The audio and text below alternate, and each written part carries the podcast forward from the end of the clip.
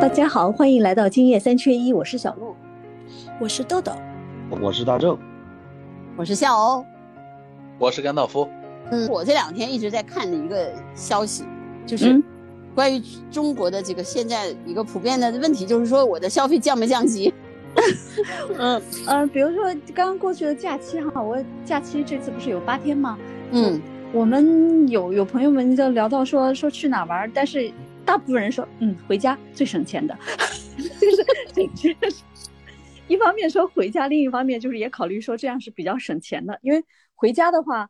觉得也是一种反向旅游嘛，你可能家乡的小城啊，也会有一些景色，也会有一些，呃，地方可以去逛一逛。它不见得是名山大川啊、名胜古迹，但是比如说你你家里面有个河啊、有个山啊，你都能去走一走，是吧？那就满足了，又不花钱，是不是？少花钱多办事儿。对对对，呃，因为嗯，你像我就是的，我回家的话，我们。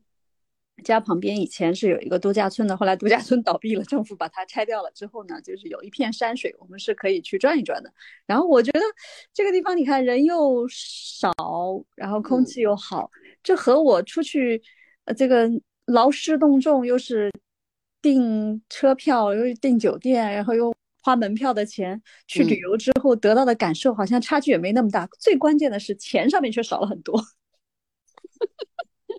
我回家，我省钱，对吧？呃，享受我们家里面旁边的这种风景，不花钱的风景，不花钱的风景，就反向旅游。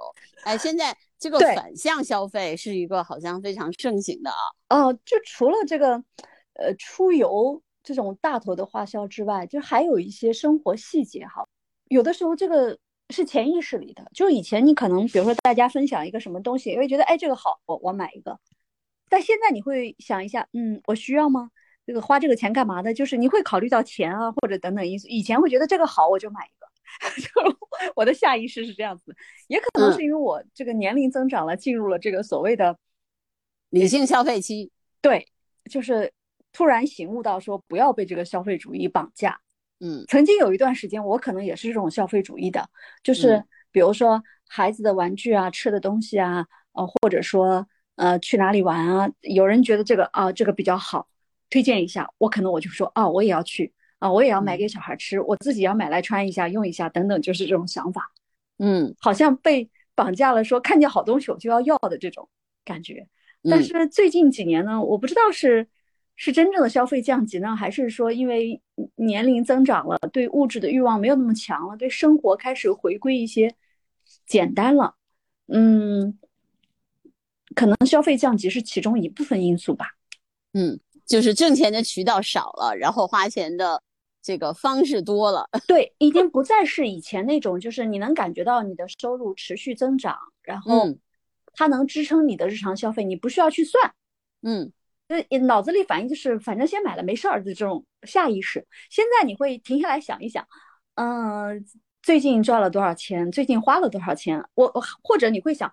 下个月我可能有一笔大的开销要花，我现在我得把最近我要控制一下，这个钱不能花，那个钱不要花，我得把那个大额的钱留好了啊，比如说是呃给父母的生活费啊，或者说家里有人医疗需要，孩子上学需要的什么什么，就是这些大的开销。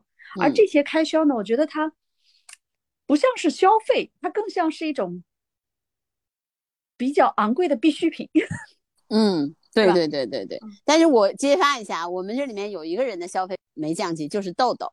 豆豆同学前两天居然为了那个什么酒心巧克力啊，茅台出那酒心了巧克力，说是哪个地方有什么呃超市里有，然后他居然夜行骑车要去买那个巧克力，对吧？哎，我去了呀，我去了，然后货架被搬空了，我惊呆了。这说明跟你一样愿意去消费，愿意去买这个。最新潮、最流行的消费品的人还是挺多的。那像我这样比较克制的啊，觉得这个酒心巧克力跟别的巧克力也差不多，我可以吃个别的巧克力替代一下，甚至我可以不吃巧克力，我去买二斤排骨也行。其实我没有那么喜欢吃巧克力，但是这个出了个新款嘛，我总归要试一试的呀。嗯，所以你看，你你觉得你的消费降级了吗？咱们先问问你，你觉得感觉？嗯。我觉得该吃吃，该喝喝呀。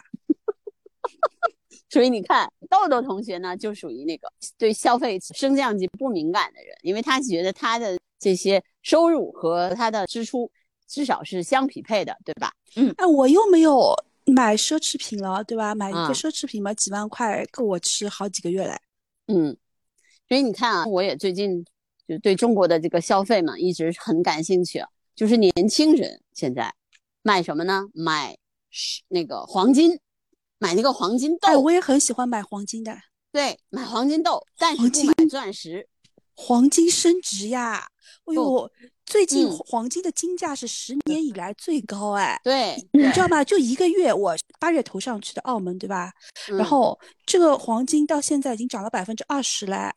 对呀、我说的不是这个。现在的年轻人不买钻石，不买那个真钻石，这还是个全球的趋势，就不光是中国的年轻人，而是全球的年轻人开始不买钻石了。这个以前就就是一钻石很久远，一颗永流传，有一颗嘛就好了呀。对对对对对，但是呢，现在的年轻人就不买了。钻石骗局被揭露了吗？对，怎么揭露的？钻石这个事儿其实是美国的一个什么公司，然后它其实有很大的一个矿，但是它嗯不开采那么多，它只嗯开采一点点，嗯所以他就把这个东西，然后做了一个营销和爱情捆绑在一起，把它变成非常我高大上的东西。但其实这个在安慰我，因为我以前一直认为这个东西就是为好看买单，不值那个钱。后来我想，可能是因为我太穷了，说叫我心里好受多了。钻石的成分叫什么来着？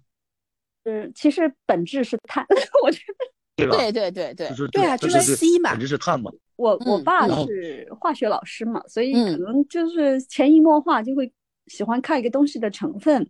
那我嗯很小的时候我就知道，啊、黄金什么百分之多少多少，银多少多少啊、嗯黄金有什么呃特点，然后有什么属嗯性啊，嗯然后钻石里面是什么成分。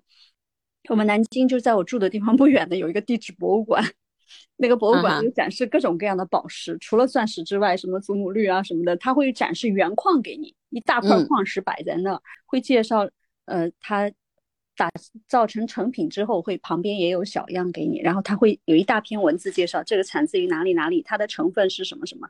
关键嗯是有很多的这种宝石，它旁边有个名字，嗯啊，它叫某某石，就你立刻觉得这它就是不再像钻石那样听起来闪闪发光的名字，你就觉得它跟普通的石头没什么区别，什么电解石啊，什么什么某某石，嗯嗯嗯一听就非常化学的名字，是吗？是的，是的。但是你想，就比如说现在的包，嗯包就是以前年轻人就是基本上，我觉得八零后吧，嗯嗯，那个时候特别看重包，对吧？就是那个各种各样的那个很贵的包都，大家嗯哪怕买一个假的也也也要背一个，包治百病呀。嗯对？吧？啊，一包治百病，对对对 对女。性名言包治百病。现在最流行的是奶茶袋子，哎，真的，我觉得这个简直就太让人吃惊了。就现在的包买的还是当年买包的那些人，就是他没有继承了。就比如说现在年轻人，你看那个大街上背包的，背的比较好的包的，还是那些当年就是比如说呃八零后啊嗯那些买包的人，但是他没有继承了。九零后的女孩儿，什么零零后的女孩儿，不再追求这个包是唯一的一个消费，或者说背了这个包就能显示我如何如何了，这个也是一个特别有意思的事儿，对吧？我想跟你们分享一个，就是最近比较流行的说奇怪的消费观，嗯比如说，嗯、出去吃一顿大餐是可以的，嗯但是买东西不包邮是不行的，邮费是不会花的、，OK，啊。对，对，然后我我买一双正版鞋子是可以的，但嗯是这个视频会员我是不会自己花钱的，要到处借的。啊哈，还还有比如说，嗯嗯，就是不管是超市、商超购物是可以的，但是这个两毛钱的塑料袋是绝对不能花钱买的，带一个袋，带一个帆布袋。啊哈，嗯，就嗯很多这种类似的，嗯，大头的钱可以挥金如土，但嗯是呢，在其他的小钱上呢，有可能会有那种吃土的心态去省它。锱锱铢必较，对 对，锱这叫铢必较。这叫什么呢？骑着嗯自行车去酒吧，该省省，该花花。你这个太棒了。这个非常有道理。哎，大家你觉得这两年那个消费降级在你们这一代人身上明显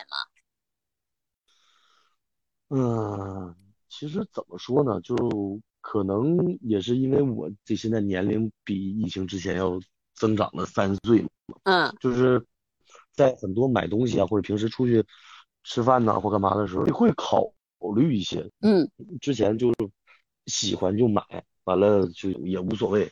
那嗯。现在，比方说，就像刚才我说开玩笑一样，就骑自行车酒吧，就是原来我们出去可能晚上跟朋友聚会喝酒，然后完事儿叫个代驾就回去了，嗯啊，一次代驾可能便宜点儿七八十，然后贵的话可能一百多。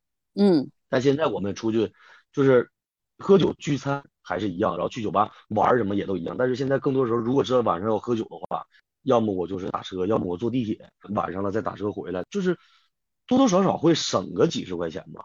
会计嗯划、会考虑了，不会像之前随心所欲了，对吧？就之前就是有车我就开出去，然后晚上喝不喝酒，反正到时候。再说呗，是吧？不会说我提前考虑着省钱，我就提前不开了，那就是到时候再说。对，其实现在一想，就是如果晚上喝酒的话，那我那我就不开了呗，那打车呗还挺舒服的，省得到时候现在停车还费劲，然后嗯叫代驾还挺贵。对，还得等代驾来。对呀、嗯，拦个出租车挺方便的，其实。对对对对而，且现在那个什么叫车平台软件啥的，有什么各种券啊、补贴呀、什么打折呀，嗯，比打出租车还便宜。嗯你看，其实消费没有降级啊，他该去酒吧还是去酒吧，该吃饭还是吃饭，可是我不叫代驾了呀，这这个叫理？性了。对，嗯叫降级了吗？骑着自行车去酒吧，该消费消费。嗯，该省省，该花花。嗯，考虑的会比原来要多一些。嗯生活的一些也不是说必需品吧，就是可能嗯也会去为了自己喜欢的东西去买单，但是可能会想的稍微比原来多那么一点。嗯嗯，原来可能冲动消费会多，比方说喜欢一个球鞋就买，然后现在可能会觉得啊，我还有很多鞋没穿，然后就可以再等一等。嗯就是要真的很喜欢，还是会买的呀，对吧？如果特别喜欢，那就那该买还是买嘛，也没有那个非他不可的那种。对，现在买种感觉不买也就不买了嘛。嗯嗯嗯嗯嗯。哎，我以前啊是个特别不太算计的人啊，但是最近我发现我也开始撸羊毛了。互联网上，比如说呃美团啊，或者是饿了嗯么呀，或者是嗯比如说打车的时候，那我也会看它有没有，就美国叫 coupon，我们叫优惠券哈。然嗯后看看能不能撸个羊毛，我就会算，呃，比如说我要是想去一个地方呢，我就要在五点之前打了车，如果不想开车的话，五点以后不就是高峰费用了嘛，对吧？嗯我就会算这个，我以前是不算的，我以前比如说五点，那六点钟，那我就五点半我就去呗，我也不会去算这个，但我现在哎，我就会去算，对我现在算的是，哎，比如说我我今天从亚运村打车回来，我就想，哎，三点半我现在打车，我就打回来正好四点多嘛，对吧？如果我那个时候打车呢，他就会给我算的多嘛，所以你看我今天回来，就是亚运村到我住的地方才四十二块钱，但如果打一个出租车呢，可能就五十八块钱。以前我还会打专车，我现在基本上，除非他有券儿，不会打。对，你说这算是消费降级了呢，还是消费理性了呢？我真的说不好。嗯，但是以前你不会去想这些，你就会去想那个事儿，对吧？去想那个时间，去想去做的那个事儿。你现在呢？哎，就会想一下，我是不是这样花钱更合理？这个是消费降级吗 我？我有羊毛了，分享一个总归要薅一薅的了。那我昨天还去支付宝，对吧？嗯，扫了一个红包，三块六。啊，嗯支付宝十十月一号之前线下支付嘛，嗯扫了个红包三块六，买了个嗯东西只有十几块钱，然后还能便宜三块六，3块只付了九块钱。哎，你说这个是什么呢？是消费更理性了吗？我觉得是消费理性。嗯，好吧，那还是因为我觉得，嗯，总体来说吧，你说这疫情这三年，大家收入其实没有增加，不像那个，呃，前两年啊，就比如说疫情之前，你差不多一七年、一八年、一九年这三年，可能一年比一年你的工资要高，对吧？今年你能说你比二零一九年的时候工资高吗？好多地方都没有，哎，都降了，包括互联网大厂裁人，包括整体的这个经济形势都不是特别好。那我觉得可能这三年给大家的一个习惯，就是更多的去嗯留一些钱，然后去做一些抗风险的事情。嗯嗯我昨天经过一个银行门口，两个人在我们后面边走路边聊天啊，嗯听到他们说的话，我回头看了，大概两个跟我年纪差不多的人吧。其中有一个大姐说，从来没有失业这么久，一直待在家里，就说了这一句，不知道是说家里人还是说自己。嗯 嗯嗯，嗯，也就是还有很多人失业嘛。呃，因为我们家小孩的这个校友，他每年会给学校要捐赠说几百万，大概要嗯为期十年。然后这个校友呢是一个知名的做扫地机器人的企业的那个啊啊看到这个企业的新闻，我就会点开看一眼哈、嗯。我前两天才看到的，他这个扫地机器人说高峰时期呢，这个市值一千多亿嘛，嗯。现在说可能只有高峰时的百分之二十，哇。也就是说，他这个扫地机器人呢，就销量不行了嘛，或者预期嗯。不好了嘛，那你看这嗯是不是消费降级的一个信号？大家不买了，还是大家都买完了呢？不可能买完了吧？因为毕竟有这么多人口和家庭呢。对啊，就是以前可能大家觉得扫地机器人买一个在家，第一个好玩嘛，对吧？嗯，对第二个呢，它反正在来了人也可以让大家玩一玩，对吧？就一开始的时候哈，反正我那时候第一个扫地机器人，我纯粹是为了玩儿，我就我就看着它去充电特别好玩，我还拿个东西挡着它不让它去充，嗯，它就会转着转着，你转着转着自己去充。我是肖姐，你这个行为早买了一个非，常的符合人类的心理。人家那个还不会自动抽电。啊就是最早最早的第一批产品，可能刚出来的时候，嗯嗯嗯 后来我再没买过来。你看现在性能已经那么好了，啊嗯，就现在的扫地机器人碰见那个楼梯啊，它就回来，它就不会掉到楼下面，它已经很智能了。但是现在你看我那那么机器人智能了，我还是降级了呀，我都不买它，不用它。从前刚出来产品不成熟的时候，我就要吃螃蟹，我就买了。我是不是最典型的降级的例子？现在性能那么好了，其实它并没有涨什么价，就是当嗯买的时候应该也是两三千吧，那个时候的性嗯能跟现在差太远，差老远了。嗯，对，很很贵提高那。么多也还是这个价格，所以它其实并没有涨什么价。但我的消费能力肯定是是这样。嗯哎，你说大江刚才说的这个疫情三年，让大家回归理性，对吧？更想怎么去省钱，然后去应对下一场危机，这个是大家回归理性的一个原因。另外一个呢，就是还是一个经济下行嘛，对吧？它会影响各行各业，因为整个全球的经济其实都是一个下行的状态。那么跟疫情之前，呃，差的很大。但是你说降级了吗？今年旅游为什么那么火？演唱会为什么那么火？那不就又升级了吗？所以我还是觉得这个降级和升级要看你怎么看吧。你们觉得演唱会这么火是一种什么样的消费习惯和心理？嗯，我也说不好，怎么说呢？这还是分人吧。你像嗯有的人就愿意去为了这些去消费去买单，他想嗯就觉得嗯我已经三年都没有玩到，没有去听到，这一年就是疯狂消费、疯狂干嘛的。这嗯其实也会有很多一部分人就是也想去演唱会，但是可能看看自己的工作，然后或者说现在家里的压力，嗯反而也不去在这方面去消费。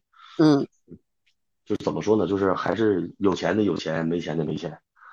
嗯，对，今年旅游这么热啊，我觉得还是有很多人就是三年我都没出门了，我我报复性消费一把，对吧？大家一直在说这个报复性消费，还得是你有啊，首先你得你得是手里有，你才能报复性消费。那有的人很多时候就是这三年可能本来从一个正常的工作，然后现在变成负债，嗯甚至更难的时候，他想报复性消费，他现在报复性挣钱，现在都想不着招儿，那那也没办法。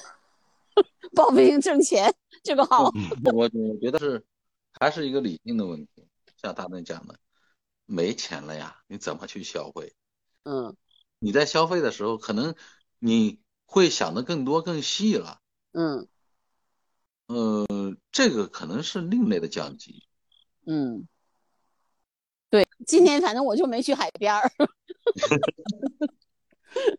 这有各种各样的原因，因为今年太热了，海边也热，这是一个原因。还有一个原因，确实，呃，就是一种心理吧。以前呢，海边嘛，那种舒适的沙滩啊，人会比较放松嘛，沙滩对吧？阳光沙滩，海浪仙人掌。